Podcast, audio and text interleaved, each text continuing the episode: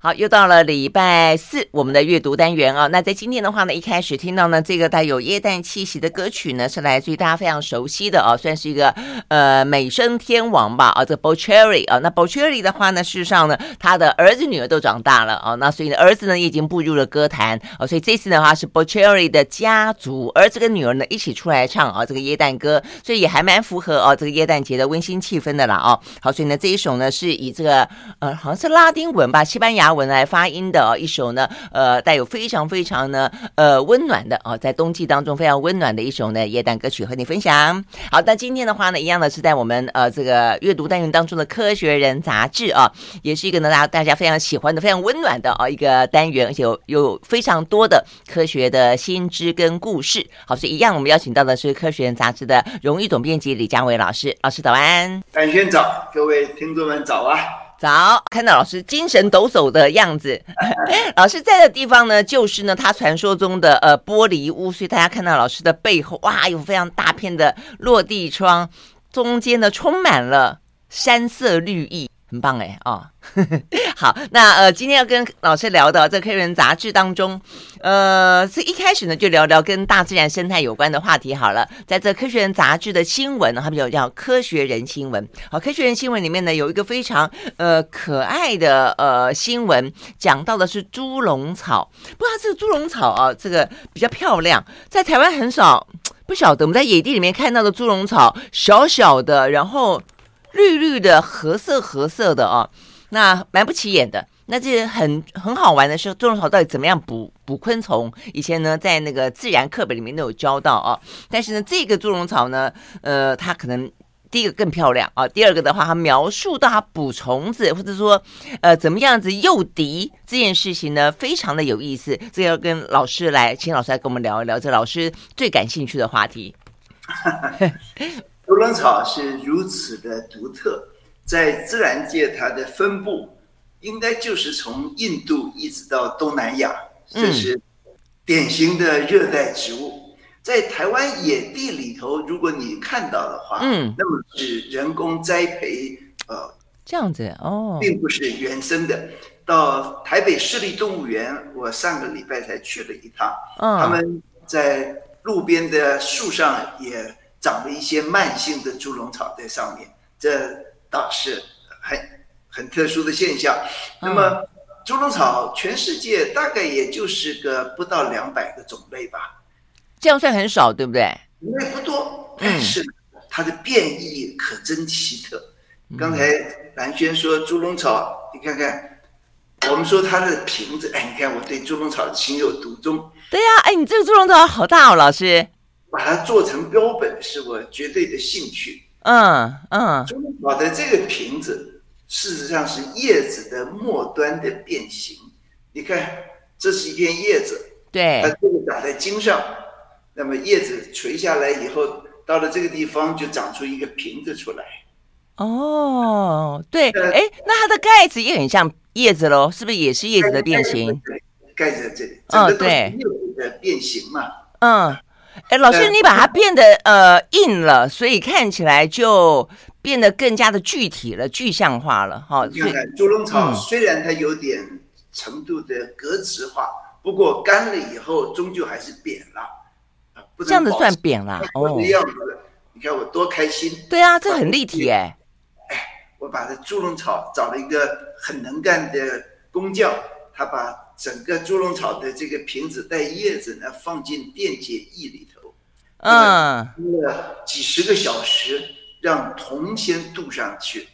镀了铜之后，我说：“哎呦，你看，镀了铜时间久了以后，它就会有点生锈的感觉。哦，有另外一种乐趣，红红铜的感觉，带有红色，这个样子。嗯嗯，如果再加镀成金的话，你看看，这有有某种程度庸俗的美。”哈哈哈哈漂亮的很。有上次参观老师的那个保收藏的时候，就觉得哇，老师这个标本做的好漂亮。你看这保存猪笼草很好的对呀、啊，而且老师这个猪笼草的边边，它的那个呃边缘口，等于是开口的地方，它纹路好漂亮哦。是所有的猪笼草都这样子吗？这个口唇谈起，口唇 OK 好。这个台大啊不，清华大学材料系有位教授呢。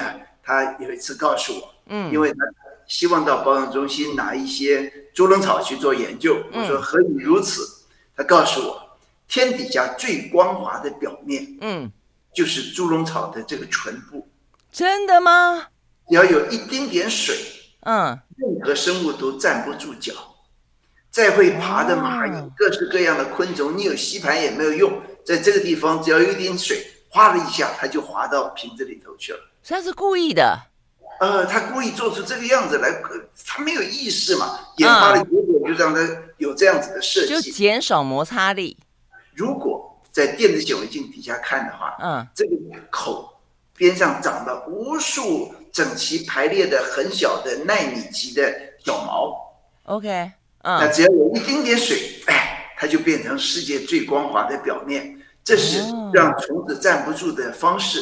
但是，牛虫子为什么要飞过来？嗯，它们不同种类的猪笼草演化出很不一样的特色。这期《科学人》杂志里头的那一个种类呢，它是这个口盖它是水平的，啊，像这种是张开的。对，水平的盖口会承接雨水，只要雨滴打到这上头来，它就会开始震动，它会往下一压，然后再弹回去。嗯，那么如果有虫子在这附近的话，就会被打落到水里头去，到它瓶子里头。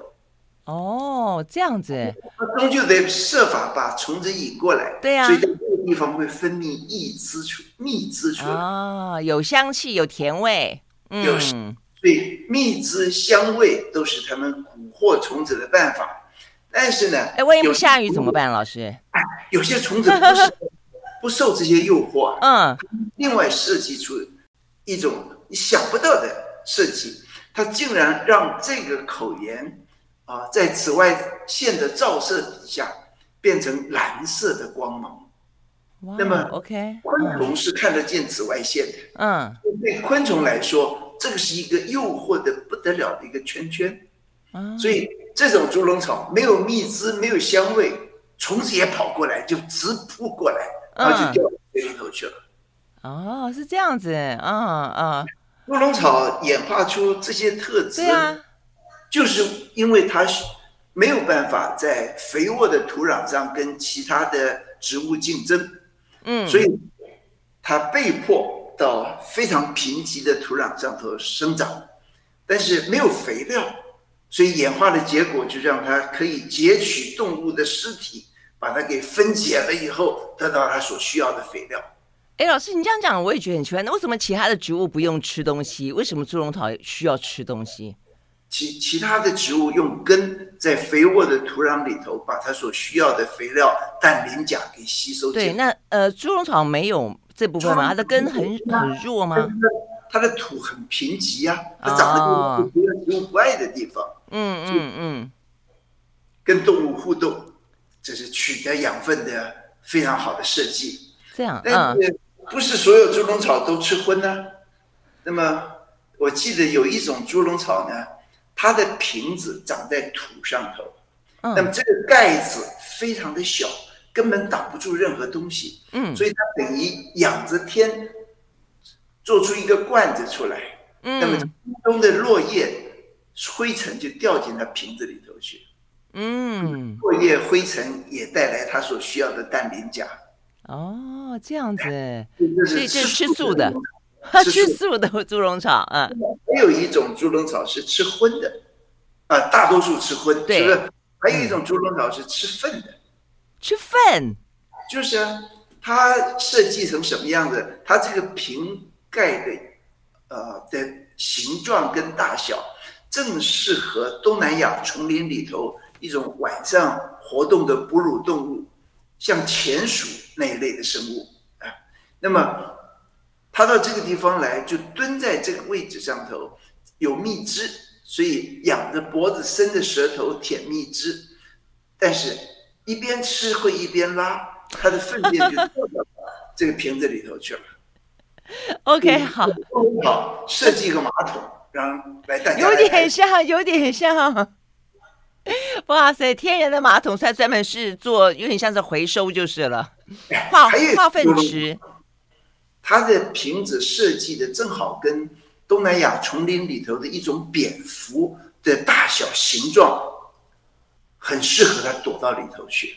嗯，所以呢，那种猪笼草就明白的跟那种蝙蝠建立专一性的共生关系。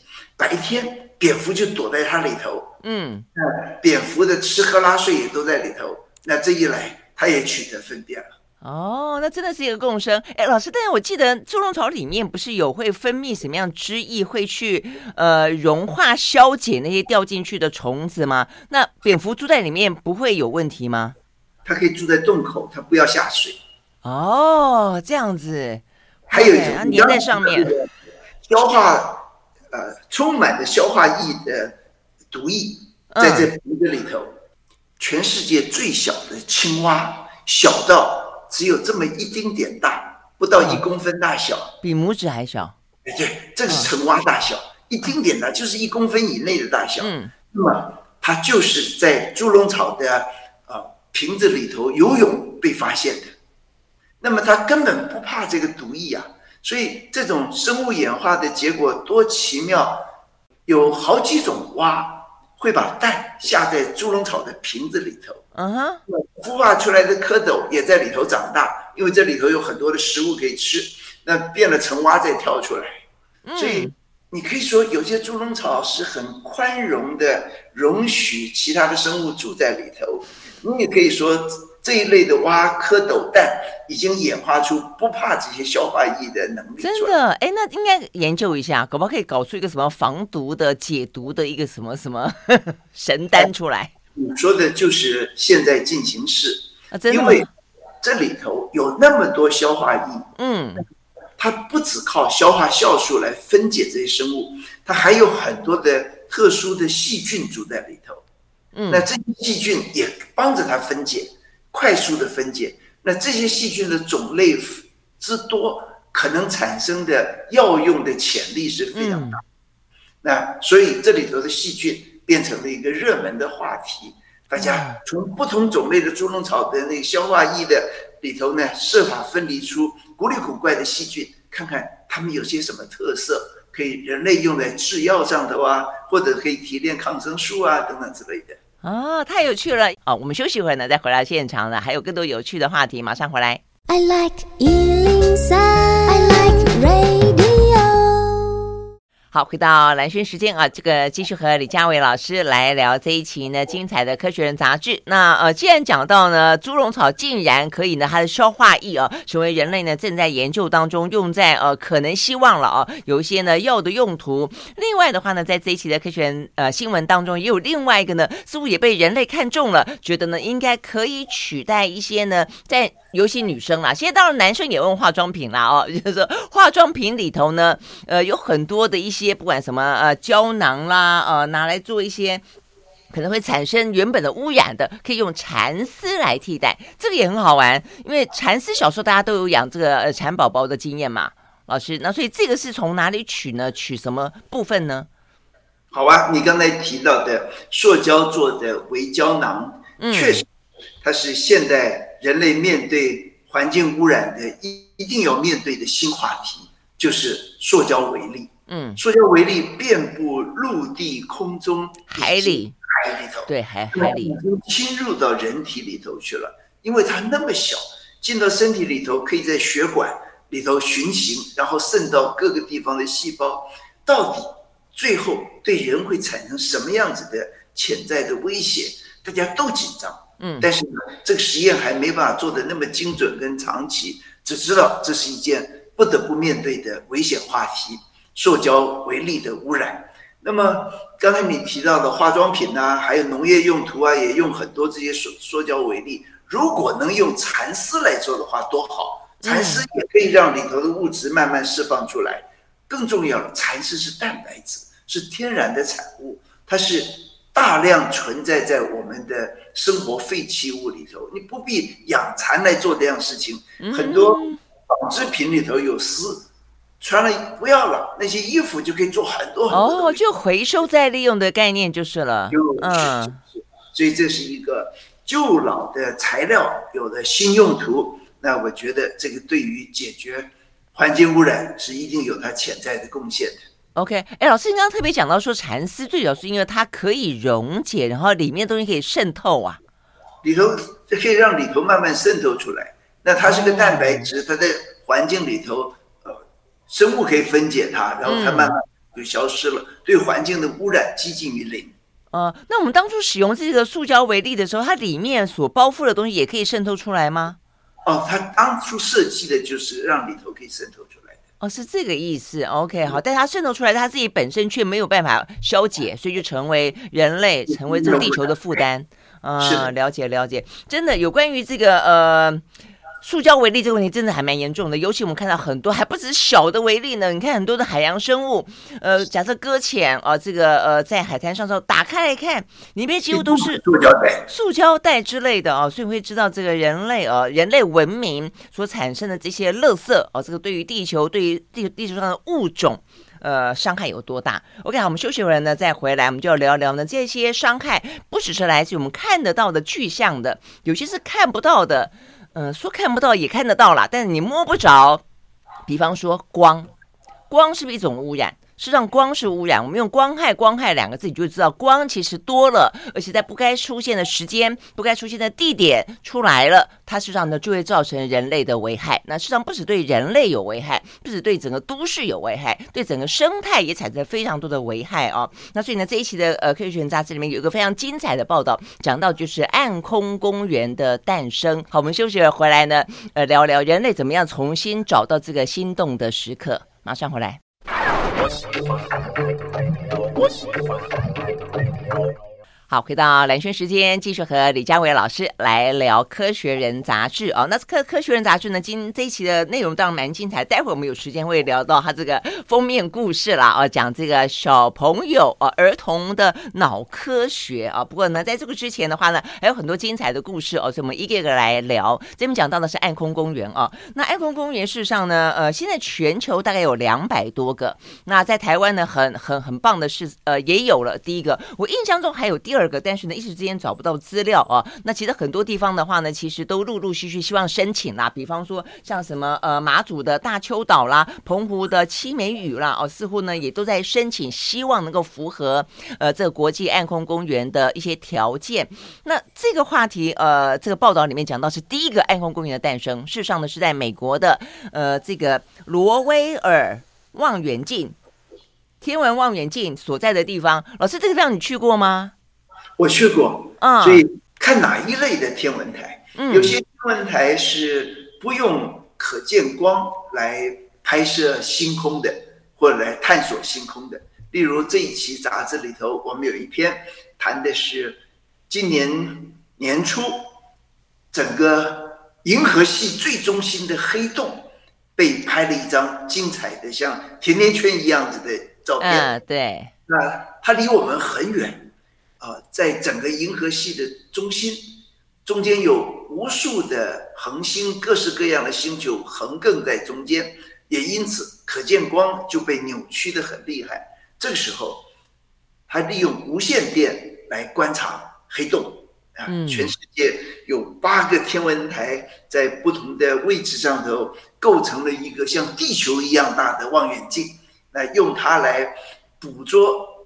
整个银河系的中心的黑洞花了十年时间取得了第一张精彩的照片，嗯，但是大多数的天文台都用可见光，所以这一来的话，夜晚如果有可见光的光污染的话，那么就看不了星空了。所以这是这篇文章从一开始谈天文台跟光害之间的关系。嗯嗯，而且事实上这边讲到说，对天文学家来说，当然这就很敏感了嘛。因为呢，这个人类的夜晚还发出那么多的光，因此看不到星星。但事实上这边也进一步探讨到说呢，它对于呃动物其实也产生非常大的影响。有些动物的话呢，是在夜行性的动物，因此它晚上没办法出来觅食啦，它晚上没有办法进行交配啦。呃，它晚上的话呢，哎，其实老师这个动物晚上做好多事情啊。它里面有特别讲到萤火虫。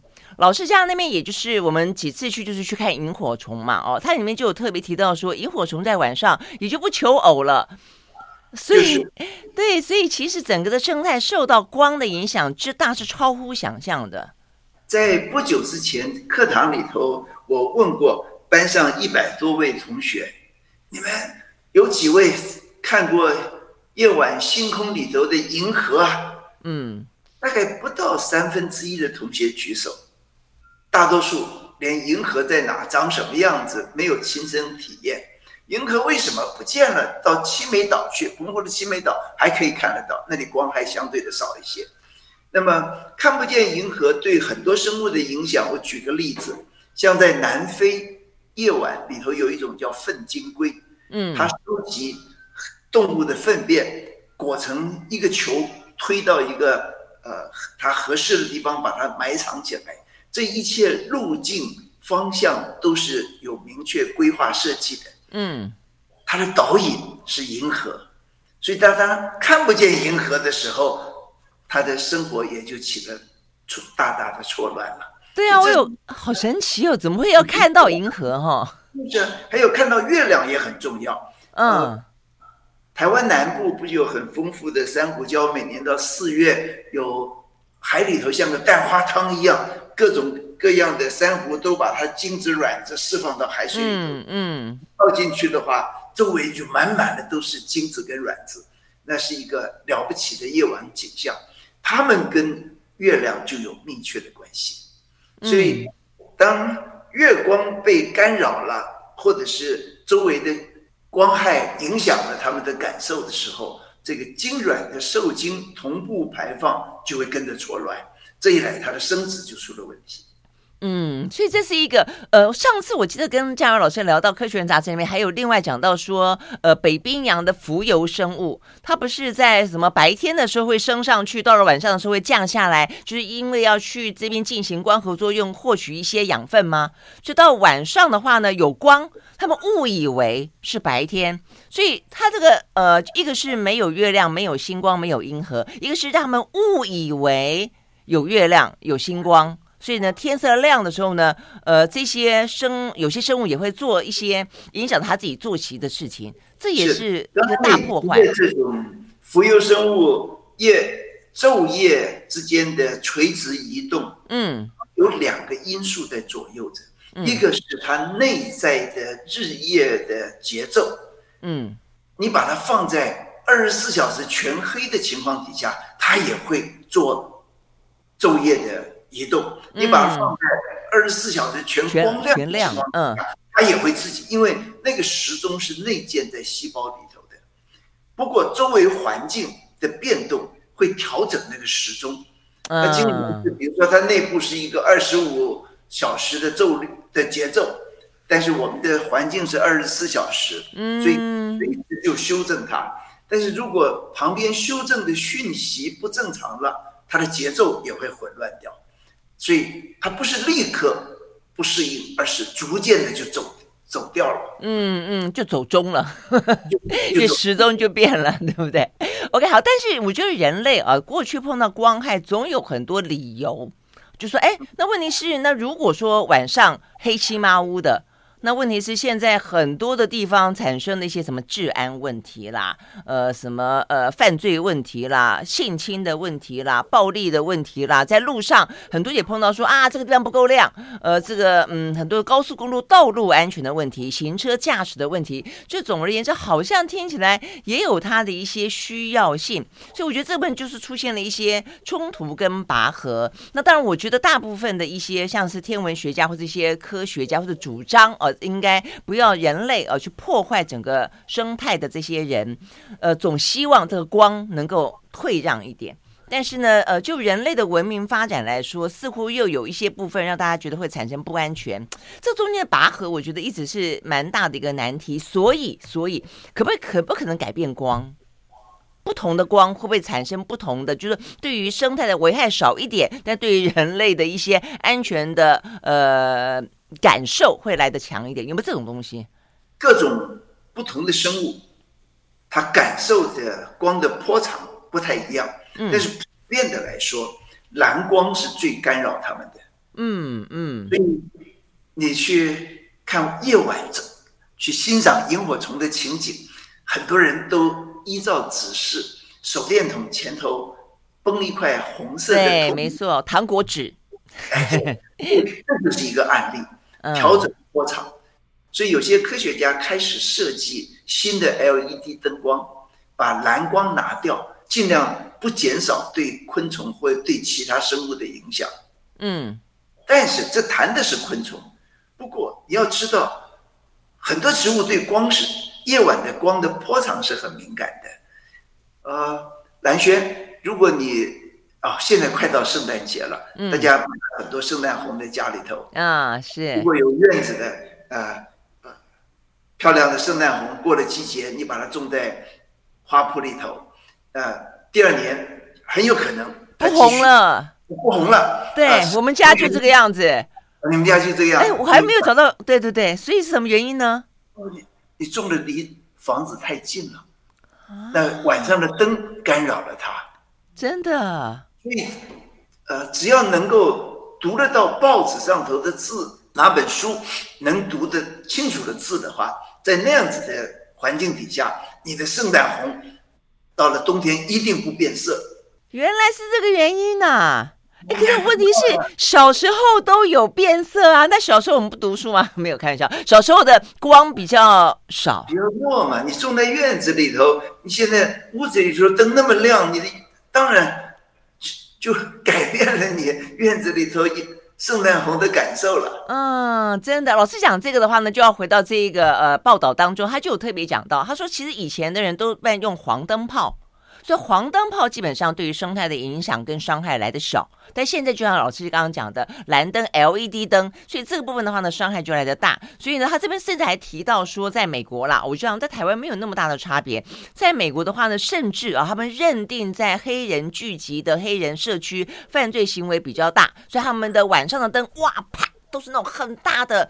呃，像白昼一一般的，对对对，但是一般的呢，比较优雅的，他们认为治安比较好的，呃，这种嗯所谓的呃新英格兰的呃这个东部的白人啊，他们的社区里面的路路灯就那种暖暖的、黄黄的，然后有点优雅的，呃，带点温馨的，是这样子搞的，我就觉得哇，这个天还真的有点歧视哎。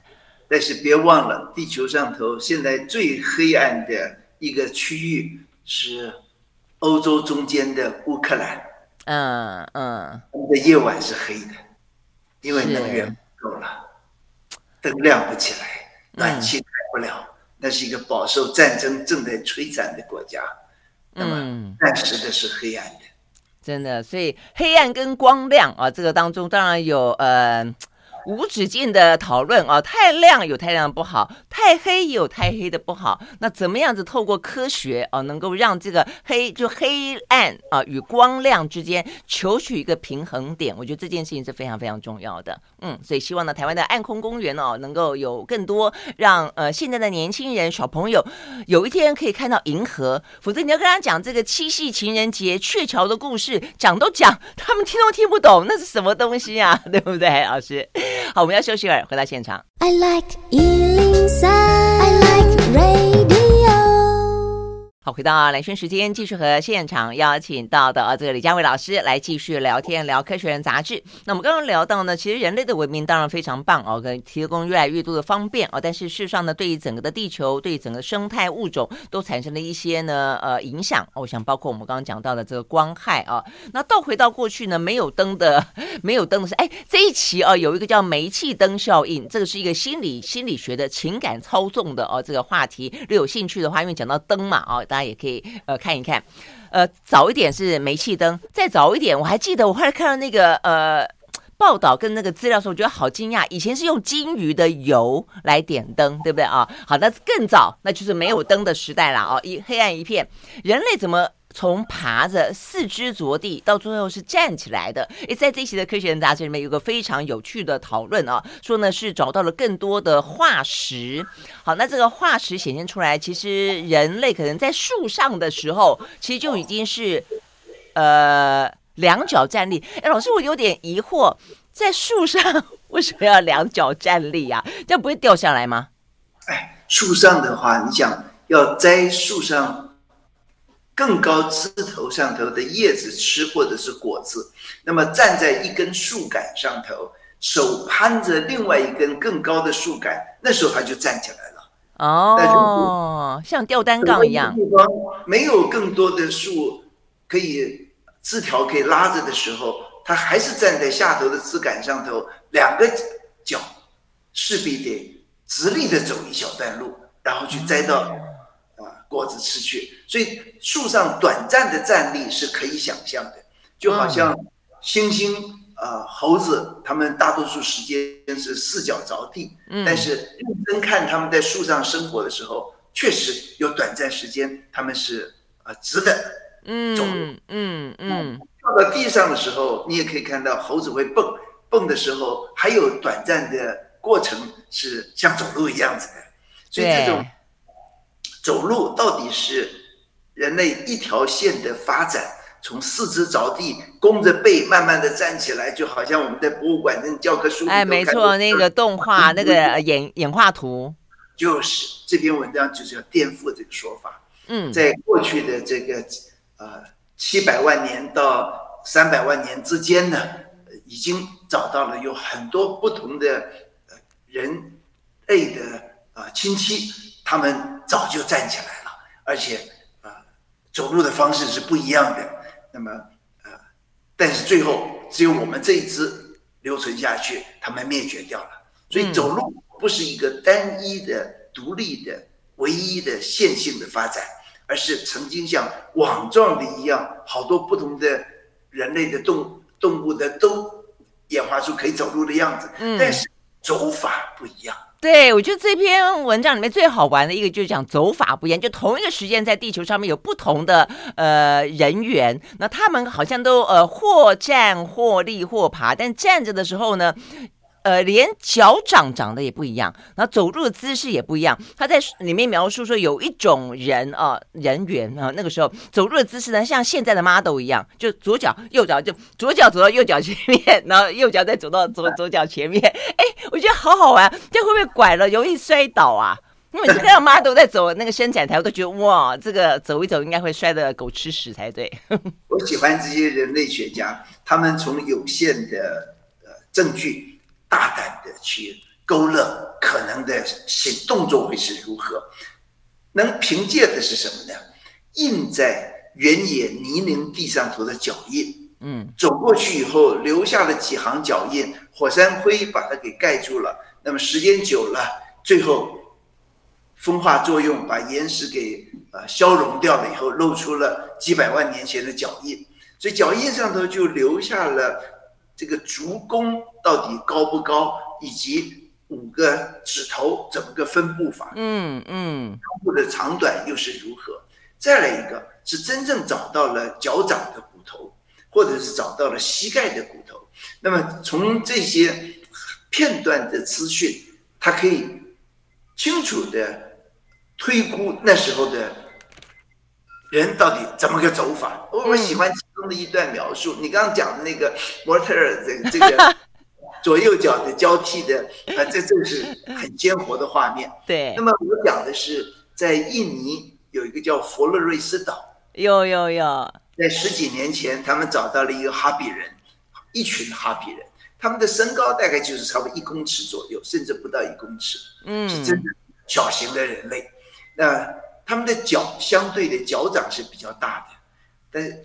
膝盖的这个关节是小的，那综合起来，他是这样子叙述。他说他们走路一定把脚抬得高高的，然后再再踩下去，就好像穿着雪鞋，好像穿着雨鞋的那 种。对对对，我看到这个，这个好特别。为什么把膝膝盖踩得高高的？所以他的骨骼的结构可能也不太一样。是的，他脚掌整个是扁着的。嗯嗯，OK，好，所以呢，呃，我们现在以为我们现在走路的样子啊，这个顺理成章就是这样的走啊。但是呢，以前的啊，这个慢慢的演化的过程当中，其实各有各的走法啊。我们不知道是不是应该庆幸我们后来走了这种方式啊，看起来还算是中规中矩的啊。好，但是这篇文章里面，我觉得还有另外一个非常有趣的。我那时候看的时候就一直想要问老师，哎，老师，你们正在挖矿石的时候，啊，挖挖化石的时候，会像会像这个科呃科学家一样吗？他在描述说呢，呃，开始发现，在坦桑尼亚那个地方啊，这个发现有这个呃化石，就刚才老师说的，我们后来就是他呃去推论出来，其实呃这个他的呃骨骼长相不太一样，走路的姿势不太一样的那一个那个地方，他们是怎么找到化石的呢？他说他他们有两组科学家在玩。大象粪便丢掷比赛，然后呢，丢来丢去的，有一组人稀里糊涂就要为了要避开这个大象的粪粪便，就滚进了一个壕沟里面。一滚进去发现，哎，有有化石，有这个足迹，有这个呃印子等等，然后才所以呢，所有的科学家就被叫来这个呃这个沟沟窝里面，然后呢就要去看那个呃到底发现发生了什么事情。我觉得很多事情都出现在一个很。天雷勾动地火的意外当中，但是 我觉得大象粪便这件事情丢纸比赛，就科学人好幼，科学家好幼稚哦，也有幼稚的时候。在野地里头找点乐子是很自然的，真的好开心啊、哦，像小朋友。你提起发掘化石，导师借着机会谈一个台湾的最大的古生物化石出土的呃新闻。哦，这样子吗？哎，老师，那这样子，等一下我们要要进个广告啊，进完广告卖个关子啊，再回来。台湾也有这样子这个发现吗？而且是怎么发现的？马上回来。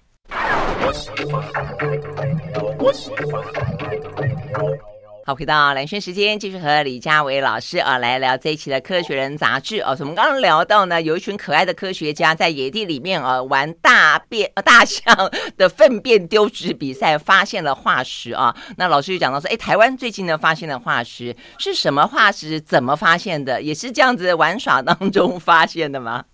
这个新闻是这个礼拜我在众多。这种消沉的新闻里头找到的一个振奋，嗯，我开心的原因是自己亲身参与了，也就是三个多月之前，我接到一个电话，说在恒春的一个溪沟里头找到了一条鲸鱼几近完整的骨骸。有，我有看到这个新闻的标题，标题我还来不及看内文。啊，我有看到，就是自然科学博物馆的研究员。